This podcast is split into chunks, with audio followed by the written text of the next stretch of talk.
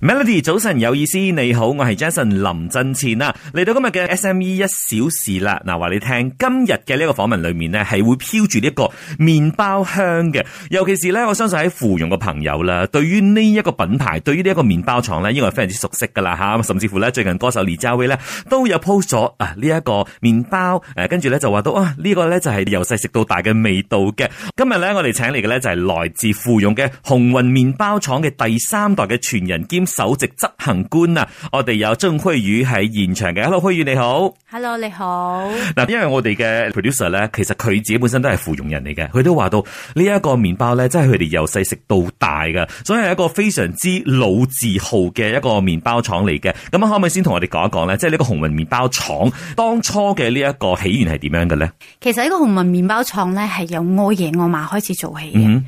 我好少接觸到我爺我嫲，我係聽我爸佢哋講，當初係一個海南人，來自香港嘅，佢嚟到馬來西亞就識咗我爺，然後就教我爺我嫲整呢個麵包。嗯我爺本身咧係做 salesman 嘅，佢就唔係做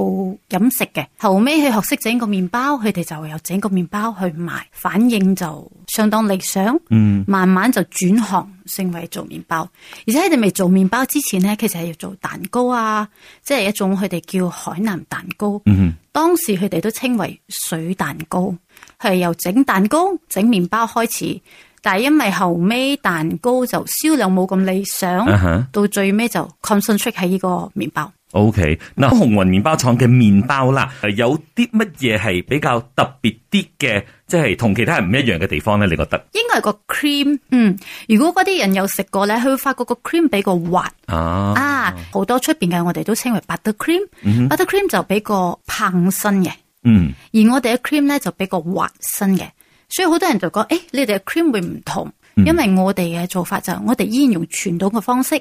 去煲糖水，即係所謂你哋嘅糖漿，嗯哼，再打成呢個 cream，所以佢嘅口感會比較順滑。嗯，OK 嗱，所以咧，即係受歡迎咁多年嘅話咧，都唔係冇理由噶吓。咁啊，嚟到阿輝宇呢一代咧，其實已經係嚟到第三代噶啦嘛。其實喺阿爺嘅第一代，跟住爸爸嘅第二代，到你呢一代嘅話咧，有冇發現到你哋嘅嗰個經營嘅方式啊？三代裏面有冇咩最大嘅差別咧？差別啊，有好大。第一就係 ingredients 影響好大。我聽我爸講，以前嘅麵粉同而家麵粉已經係好大分別，嗯所以其實好多人都講，誒、口感唔同咗。嗯其實係咪麵粉都唔同？嗯就連材料原料都唔同，因為以前好多原料係直接由外國入口，嗯哼，而家咧好多都係外國嘅 formula，然後啊本地製作，所以口感同埋嗰個味道點樣都有差別。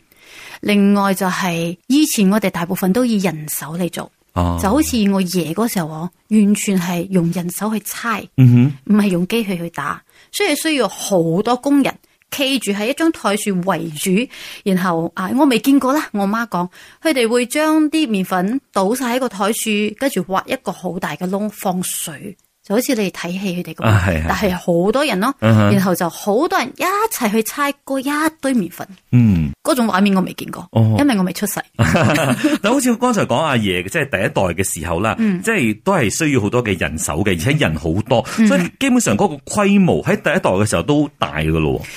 曾經有一段時間，佢哋真係做到好大，因為佢哋有批發到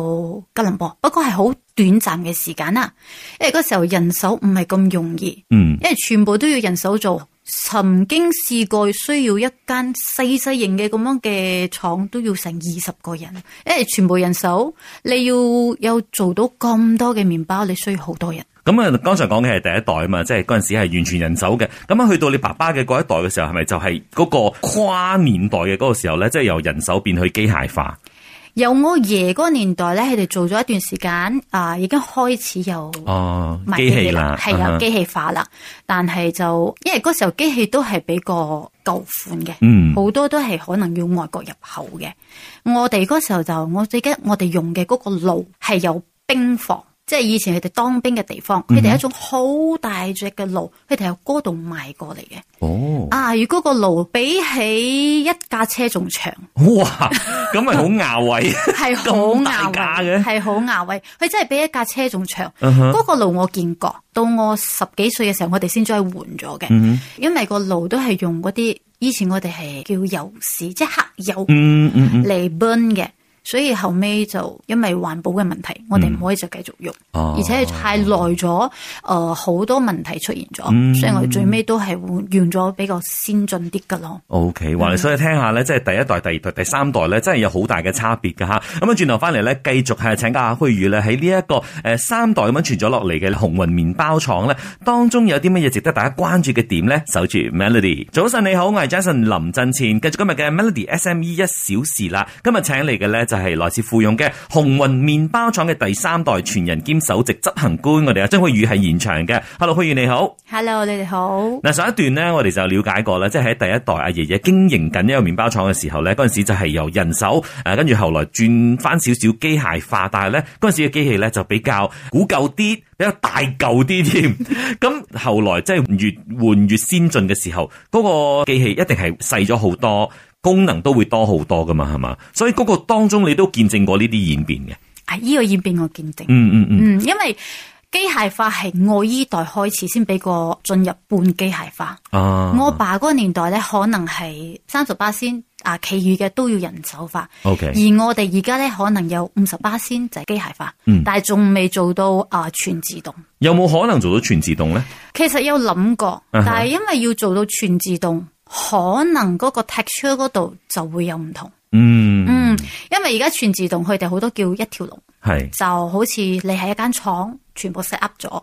但係可能呢啲嘢就全部要係 set 定好晒啦，嗯。變成做出嚟嘅都係大同小異嘅嘢咯。嗯，嗯，所以要做翻嗰個口感，可能我哋真係好難做到全自動化。係，尤其是咧，好似紅雲咁樣係一個老字號啦，咁啊，即係支持開嗰啲即係誒老客仔咧，大家都係中意嗰一種口感。咁啊，萬一真係如果你話一轉一轉或者係全自動嘅話咧，可能你捉唔翻嗰種誒 texture 嘅話，咁分分鐘亦都唔係一啲老顧客想見到嘅嘢啦。但係你覺得即係好似科技越嚟越先進啊嘛，可能有啲 setting 嘅嘢啊，可以做得越嚟越精細咁樣，甚至乎可以做到最接近你哋想要嘅一種咁樣嘅感覺，係有冇呢個可能啊咧？我希望有 咯，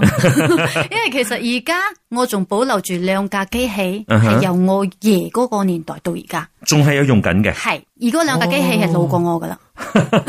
但係即係保留嘅原因，肯定係有佢可取之處噶嘛，係佢一定係幫到手，係一個就係打粉，啊哈一個就係打 cream。即係佢冇新機器可以 replace 到佢。佢有，嗯哼，但係我哋試過啦，出嚟嘅 texture 始終爭啲。嗯嗯，所以我哋就諗到，既然個機器仲可以用，我哋就依然堅持用住個舊機器，嗯即係直到一日真係我冇辦法啦，我需要轉，我再可能係有啲新啲嘅機器可以配合得更好，咁、嗯樣我就轉咯。 ，OK，嗯嗱咁啊，經歷過三代嚟到第三代啦，依家其實有冇，尤其是喺你自己去揸 fit 嘅呢一段時間啦，有冇一啲比較難忘啲嘅挑戰呢？尤其是係一個即係嚟到第三代傳人嘅話，會唔會有即係額外嘅壓力或者係點樣？ 肯定有咯，來自邊度咧？來自邊度啊？來自黑仔咯。哦例如就好似你講嗰、個口感、味道，有時係原料問題，或或者係機器嘅問題。嗯其實我都明白，你好想食翻以前嘅味道，俾我我都係，因為你會好懷念。係但係有啲嘢我哋只可以盡量咯，但係真係完全做唔到一百八先咯。係。嗯，但係都睇得出佢哋有時好失望嘅樣，咁樣我又啊只可以講啊唔好意思，我哋會盡力咯。嗯，嗯，其實麵包我咁遠我係因為我哋半夜一點開工，所以先可以有早晨新鮮麵包出啊，啊，所以暫時咧仲係保存喺凌晨一點開工，嗯，嗯即係呢一個傳統動作喺度嘅，係仲喺度嘅。所以就係為咗我係確保。啱啱放工過 嚟，哎呦，多謝晒，多謝晒虛宇啊吓！咁啊，當然呢一個咧，其實為咗係咩咧，就係、希望客仔可以食到最新鮮吓、係最啱 taste 嘅呢一個麵包啦吓、因為如果你話哦，我將所有嘅嘢可能縮短個工作時間，將嗰個時間調一調嘅話咧，分分鐘又會誒、呃造成可能佢哋覺得點解唔一樣嘅？因為你哋都盡量想誒、呃即係盡早啊嘛，剛才所講啊，希望可以即係去食到佢哋一直以嚟食嘅嗰種味道或者嗰種咁樣嘅口感。可能保留唔到一百巴仙，嗯可能係五十巴仙又好，七十巴仙又好，就盡量咯。係，即係可能對於一啲老客仔嚟講，佢就想诶原本嘅嗰個味道啦。可能對於我哋啲新客仔嚟講話，诶、哎好食咪得咯。啊啊，即係我哋覺得，哎，口感好，味道好，其實就好足夠啦。嗯啊，但係即係當然每個人嘅呢一個要求都唔一樣啦。咁啊，嚟到第三代啦，咁啊我相信咧，阿虛宇喺即係诶爺爺啊或者爸爸身上咧，都有學到好多嘢嘅。咁啊，學咗啲乜嘢嘢咧？轉頭翻嚟繼續傾下啊吓，守住 Melody，Melody 早晨有意思，你好，我係 Jason 林振前啊。今日嘅 Melody SME 一小時咧，一齊嚟食麵包啦，來自富勇嘅鴻運麵包廠。我哋今日咧請嚟佢哋嘅第三代嘅傳人兼首席執行官，我哋阿張虛宇嘅，虛宇你好。 Hello，你好，嗱，剛才講過關於即係可能聊到第三代啦，新嘅呢一個繼承人嘅話咧，當然都會有佢嘅呢一個壓力同埋呢一個責任感咧，啊都可能好重大下嘅。咁啊但係咧，因為你喺尤其是爸爸嗰一代啦，都見識得比較多啲，爺爺嗰個可能就比較少啲。但係喺佢哋嘅身上，你有冇學到啲乜嘢嘢？你覺得即係帶到嚟依家，你都仲係 apply 緊嘅咧？我爺就比較少接觸，嗯嗯，因為我係最細，到我比較懂事嘅時候，我爺都已經退休咗，OK，所以我係跟我爸多啦。不過我知我爺咧，係因為係 salesman 嚟嘅，所以佢就好扮啲 social，即係同人打交道係好叻嘅。嗯即係見到人哋啊，hi 啊，早晨啊，呢啲啊，啊呢啲唔多唔少，真係跟到佢啦。所以見到人、啊嗯早晨你好，買麵包啊，啊呢啲會咯。但係其他嘅嘢就比較少接觸，嗯反而喺我爸身上就比較多，因為我十幾歲就有跟住出去派麵包。嗯，佢第一件事教到我嘅就係行捷徑。哦。行捷徑送麵包。哦，我心諗咦咁特別嘅，通常呢啲即係長輩咧唔會教我哋行 shortcut 噶嘛，啊哦行捷徑去送麵包，係啦，啊，專慳時帶間，係啦，專帶我行嗰啲小 巷啊，穿嚟穿去係一個，啊呢個陣間塞車噶啦，你唔好行嗰度啊，跟住穿個細路啊，穿到我到而家都係咁叻， OK，即係佢係你嘅人肉 waste 嚟㗎啦。係 啦，以前冇 waste 嘛，係係係啊，但係佢就好犀利噶啦，嗯，所以咧，即係有非常之好嘅前輩長輩去 lead 住你嘅話咧，咁當然好多嘅事情都會比較容易啦。但係我相信，即係經營任何生意嚟講咧，一定有佢唔容易嘅地方嘅。咁你身為第三代嘅呢一個繼承者啦，其實你覺得你依家最大嘅使命或者係責任係乜嘢咧？就好似頭先我同你講嘅個 quality 咯，嗯，呢個係我最難最難去 set 得嘅問題。係， OK，另外就係因為而家好多後生嘅人嚟啦。嗯，後生嘅有啲佢就會覺得吓得一種麵包啊，好邪呢，嗯有冇其他口味啊？嗯因為都比較中意多元化，係，但係我哋又諗到，如果我哋再變得太多，人哋會覺得你保留唔到嗰個古早味，嗯，所以我哋依然喺呢度衡量緊嗰個我哋嘅方向，跟住另外就人手問題。嗯哼，因為以前我哋都係好多請嗰啲家庭主婦啊，嗯或者係啲 uncle 啊，或者有啲係做半日工嘅。但係而家咧，本地人比較少我做，尤其是我凌晨一點，冇咩人要做呢啲嗯係工，所以只可以靠外勞啊，或者係一啲去肯嚟半夜工嘅人。嗯但係本地人真係比較少。係，所以依家人手都係一個問題，呢、個亦都係好多嘅一啲老細們頭痛嘅地方啦。係啊，即係本地嘅員工好可能都係請唔到噶啦，你依賴外勞嘅話咧，又又係另外一 set 嘅問題嚟嘅。嗯係啊，所以呢啲都係要不斷去解決嘅問題啦，係嘛、嗯嗱，剛才講到責任嘅呢一方面咧，同埋剛才講嗰年輕人佢對於口味嗰啲要求，覺得希望可以多元化少少。其實喺你即係揸 fit 嘅呢段時間啊啦，有冇試過去改革啲乜嘢嘢係非常之難忘嘅咧？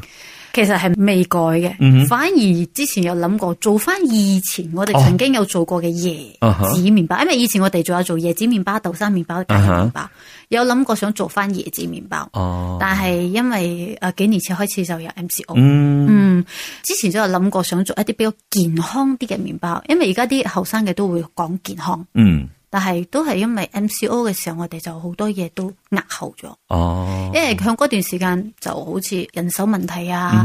market 啊、好正，嗯嗯，因為我哋係中小型，我哋好多時候本身生意額都唔係屬於好高啊，所以再加上一啲疫症嘅打擊，我哋亦都係受到影響。嗯。嗯，所以咧喺嗰個即係疫情即係爆發嘅時候啦，好多嘅生意都受到影響，尤其是中小型企業咁樣。咁後來當呢一個生活嘅軌道又漸漸翻翻去原本嘅時候咧，你哋又會有做點樣嘅一啲即係可能誒、呃、適應嘅動作去令到成件事可能去追翻啲業績啊，追翻啲營業額等等咧？首先就俾多啲人記得我哋先。嗯哼，嗯，因為老客仔即係老一輩嘅好多都已經上咗年紀啦，嗯就要俾多啲後生嘅，好似我呢個年紀嘅咧，好多就會諗到啊，我由細食到大啊，嗯我讀書嘅時候食啊，所以就開始要俾佢哋回憶一下。啊，然後佢哋可能就會俾佢哋啲下一代知道，誒、哎嗯有呢個麵包。有諗過就係好似我講，想做一啲比較健康啲嘅食品咯，嗯哼誒例如一啲健康啲嘅餅啊，嗯或者麵包啊，去符合一下一啲新啲嘅物極咯。嗯。嗯，即係可能新舊並存咁樣啦，嗯即係嗰個古早嘅，我哋一定 keep 嘅，一定一定係繼續維持落去嗯嘅。但係 on top of that，可唔可以再加啲新啲嘅嘢，係符合呢一個世代嘅需求嘅？嗯啊，所以呢個亦都係可能接住落嚟嘅方針。係希望 希望可以做到。 O、k 好咁啊，轉頭翻嚟咧，我哋繼續嚟請教下阿虛宇啦吓，即係喺誒未來嘅發展啊，仲有啲邊啲實質嘅嘢同我哋分享嘅咧？咁啊，同埋咧宣傳呢一個老字號嘅時候咧，嗰啲手法係乜嘢？俾大家參考一下。守住 Melody，早晨你好，我係 Jason 林振前啊，繼續今日嘅 Melody SME 一小時啦。我哋喺現場咧就係鴻運麵包廠嘅第三代傳人兼首席執行官鄭惠宇，惠宇早晨。早晨，嗱，剛才講過關於一啲誒少少你哋接住落嚟可能想行嘅一啲方針啦吓，但係如果你話真係想與時並進啦，又要保持住古早味，跟住咧你又要去追求一啲新嘅嘢，啊可能開拓某一啲市場咁樣嘅，當中嘅挑戰一定會好多噶嘛。其實有冇諗過實質上可以點做咧？實質上我咁第一個要解決就係人手問題先。嗯哼，嗯，因為如果人手問題我哋解決唔到，你想再生產其他線都好難。嗯，即係無論你嘅雄心壯志有幾大都好，係冇人幫你做啊，係係嘛？啊，又唔可以完全機械化。所以呢一方面咧，都係一個誒、呃、難題啦。但係如果你話好似我又想誒、呃即係繼續宣揚我嘅古早味，但我又想可能宣傳一啲新嘢嘅話咧，其實有冇諗過嗰啲即係宣傳嘅伎倆？其實我覺得而家都好多都係多媒體咯。嗯尤其是，social media 啊 social media 啊哈啊哈係 social media 咯，我覺得呢個係最基本每個人都會接觸到嘅嘢。另外就係我哋有感覺去多啲其他地方，即係而家大部分都係 base 喺實倫班。嗯哼，嗯，可能我唔夠人手再去做一啲新嘅產品嘅同時，可能我可以去到其他嘅地方，例如去到而家已經有一啲 KL area 係有咯。嗯哼，嗯，可能試下去下其他嘅州屬，等多啲人知道，咁樣明星亦都比較多人識。係 OK。如果譬如話嚟到 KL，又或者去到其他嘅州屬嘅話，嗰、個方式係點樣咧？係嗰啲 collaboration 啊，定係寄買啊，定係點樣嘅咧？嗯，我哋而家大部分都係俾 D 啦，嗯哼即係誒，呃佢哋可能係企 out 落嚟一個禮拜嚟一擺，佢就攞一批麵包就送，譬如話啊 c h i r a s 一個 area，又或者 Can 一個 area，就咁樣樣咯，嗯先係一個禮拜一次，俾嗰度嘅人知道哦，有呢個麵包，先去食佢咯。 O、k 嗯好啦，咁啊，最後啦，咁啊，未來啊喺我哋呢一個誒紅雲嘅麵包廠上邊咧，有冇邊啲誒實質嘅一啲發展嘅藍圖啊，或者一啲計劃可以透露少少嘅咧？希望可以做翻啲健康啲嘅食品咯。啊，至於藍圖嘅話，我都希望係可以去更多唔同嘅地方俾人哋食到呢個麵包。嗯。嗯，其實咧，我覺得有時候即係做生意啦，尤其是一啲做古早味嘅，可能你賣嘅除咗係你嘅味道誒，同埋佢嘅嗰個口感之外咧，你賣嘅係一種情懷啊。所以呢一種情懷咧，對於好多人嚟講咧係好重要。其實開始你由細食到大嘅一啲附庸嘅朋友嚟講，好似我哋嘅同事係由細食到大嘅，所以呢啲咁樣嘅情懷，你要去 keep 住佢嘅話咧，真係你需要俾多啲一啲誒心力啊去做，真係非常之唔簡單嘅。所以今日咧，我哋 SME 一小時咧，非常之多謝阿虛宇嘅呢一個分享啦，亦都希望咧，誒鴻運接住落嚟嘅呢啲計劃啊，全部都可以大成功啦，可以將呢啲咁好食嘅麵包咧，可以帶到去誒全馬各地，俾更多人食到。都希望佢可以係傳承落去嘅。好多謝晒虛宇，thank you 多。謝。